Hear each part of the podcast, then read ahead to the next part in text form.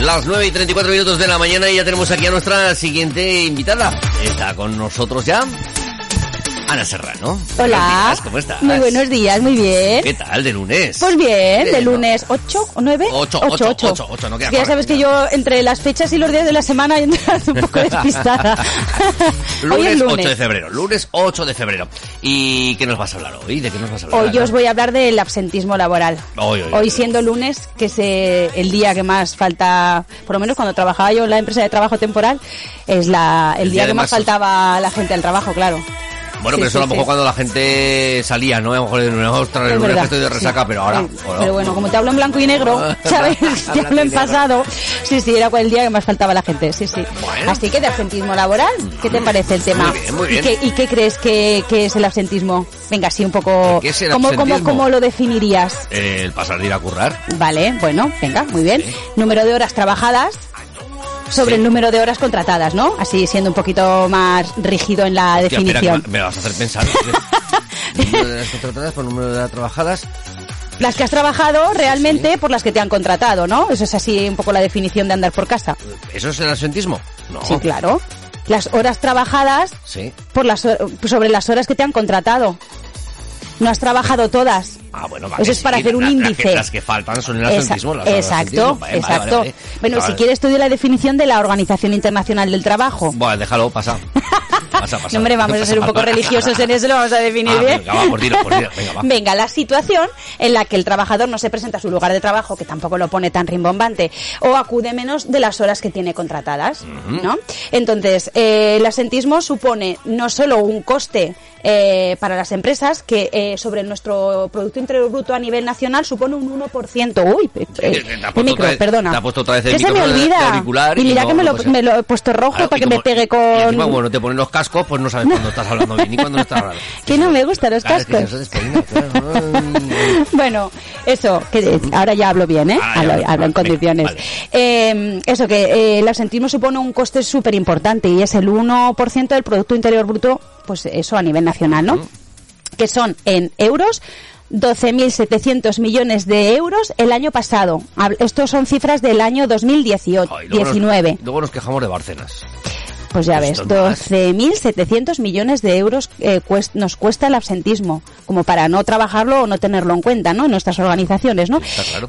Y eh, según los estudios, la mayor parte de los casos, eh, bueno, pues sabes que hay dos tipos de asentismo. El que está justificado, pues eh, vacaciones, eh, moscosos, eh, días que tienes de médico y prestas un justificante en la empresa, y los que no son justificados, los injustificados, la ¿no? pirola, La pirola al trabajo. Exacto, no acudes y encima no tienes ninguna justificación para no acudir.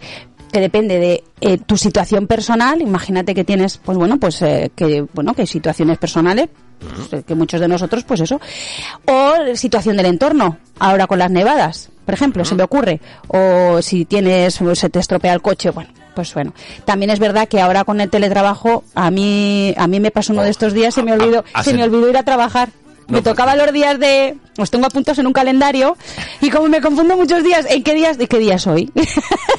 Ostras, tenía que haber ido a trabajar, pero bueno, no cuenta como asentismo. me voy a la habitación, corre, corre. no, pero claro, cuando volví de dejar a los niños al, en el cole y recibí un WhatsApp, oye Ana, te esperábamos aquí. Ostras, que hoy es martes. Oye, que se me ha olvidado que voy a decirle a la directora que, que trabajo desde casa que se me ha olvidado ir a trabajar, ¿no? No cuenta como asentismo injustificado, fue justificado y trabajé desde casa, ¿no? Ay, ay, ay. Sí, hasta ese nivel. Hay Ay, veces que sí. y No sé yo eso hasta cuando es Tú eres justificado. Dori, Dori o Dora. Yo soy Dori, Dori. Eh, no, Dora es la de la mochila, ¿no? Dora es la de la mochila y. ¿el qué? Sigue Pues eso, que no eres el único. bueno, decía, eh, el asentismo laboral no solo supone una disminución de, la productividad, sino también un aumento de los costes, costes directos en salarios de los trabajadores que se ausentan, eh, de sustitución, las horas extras que supone que el resto de compañeros tengan que suplir, ¿no? Y los indirectos, pues en el descenso y de la calidad y en el descenso de la calidad de los productos, los costes de sustitución, pues por tener que cambiar un trabajador por otro, fallos de calidad en el producto, como decía, y bueno, pues eso, pues eh, también cuenta seguridad social y costes asociados eh, por eh, tener que trabajar el asentismo. Claro, el asentismo eh, además eh, provoca mayor estrés a los trabajadores que tienen que suplirte y, y deterioro también del ambiente laboral y tensiones entre, entre las personas del equipo, porque al final si te tienen que suplir es más mayor carga de trabajo, ¿no? Entonces ya entras ya con el, con el ceño fruncido cuando ves que te acumula lo tuyo más lo del compañero que, que, que no está, ¿no? Eh, eh, el asentismo y el presentismo, porque una cosa es que te ausentes y otra cosa es que no te ausentes pero no te encuentres bien para ponerte a trabajar y mm, estás pero no estás. Entonces a eso se le llama presentismo. Vale, llamarlo como queráis, sí, sí. ¿Y tú? ¿Eh? ¿Por qué? ¿Cómo le llamas? Presentismo. Pocas ganas de vivir. Si vas a currar, vas a currar y te amanece Ya, pero imagínate que no te encuentras bien. No te encuentras bien, pues porque, eh, pues que no una tienes mala un- noche, Eso. Cuando tienes niños pequeños, por ejemplo, pues que vas con esas ojeras, con esa cara de sueño y, que se te va la mente a otro lado, ahí a- a- al, al remoto y tienes que trabajar, pues estás presente, pero, no días- estás eh, son dando días lo mejor. ocurrir días sueltos, Pues ¿no? Eso, un días- en- días puntuales, en eso persona. es. Luego otra cosa es que vaya uno y diga, "Pff, si es que este eh, Bueno, moverle que- un pie al otro le tiene que pedir permiso. Es que, también los hay que no es por una mala noche ni por un mal día, que hay gente Es- que de es normal es presente. una mala vida. Es presente, que no sí, una, mala vida. Bueno, pues eso, que eh, pues eh, que depende de la persona cómo tiene que vivir un conflicto o una determinada situación, pues también se puede encontrar que no se encuentre bien para ir a trabajar, ¿no?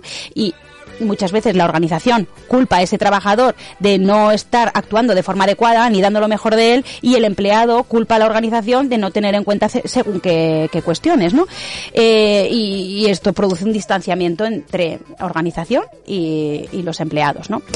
Eh, no es un problema solo mm, nacional, sino que también es europeo. Ah, y en bueno, bueno, entonces sí, no, no, no deja solo de España. ¿eh? Eh. España, eh, Spain, Spain es Spain, diferente. 12 point, 12 point. no es diferente. Que, mira, junto con Suiza, es uno de los países con más ausencia en el trabajo, 11 días por empleado al año. Junto con Suiza, esos dos, em- fíjate que dice Suiza, pues que parece que Es ahí no fácil. se... Pues a partir de ahora solamente 19 días de vacaciones al, al año. 19, le quita solo dos. ¿eh? 19, 20, son 22. ¿Te está gustando este episodio? Hazte fan desde el botón Apoyar del podcast de Nivos. Elige tu aportación y podrás escuchar este y el resto de sus episodios extra. Además, ayudarás a su productor a seguir creando contenido con la misma pasión y dedicación.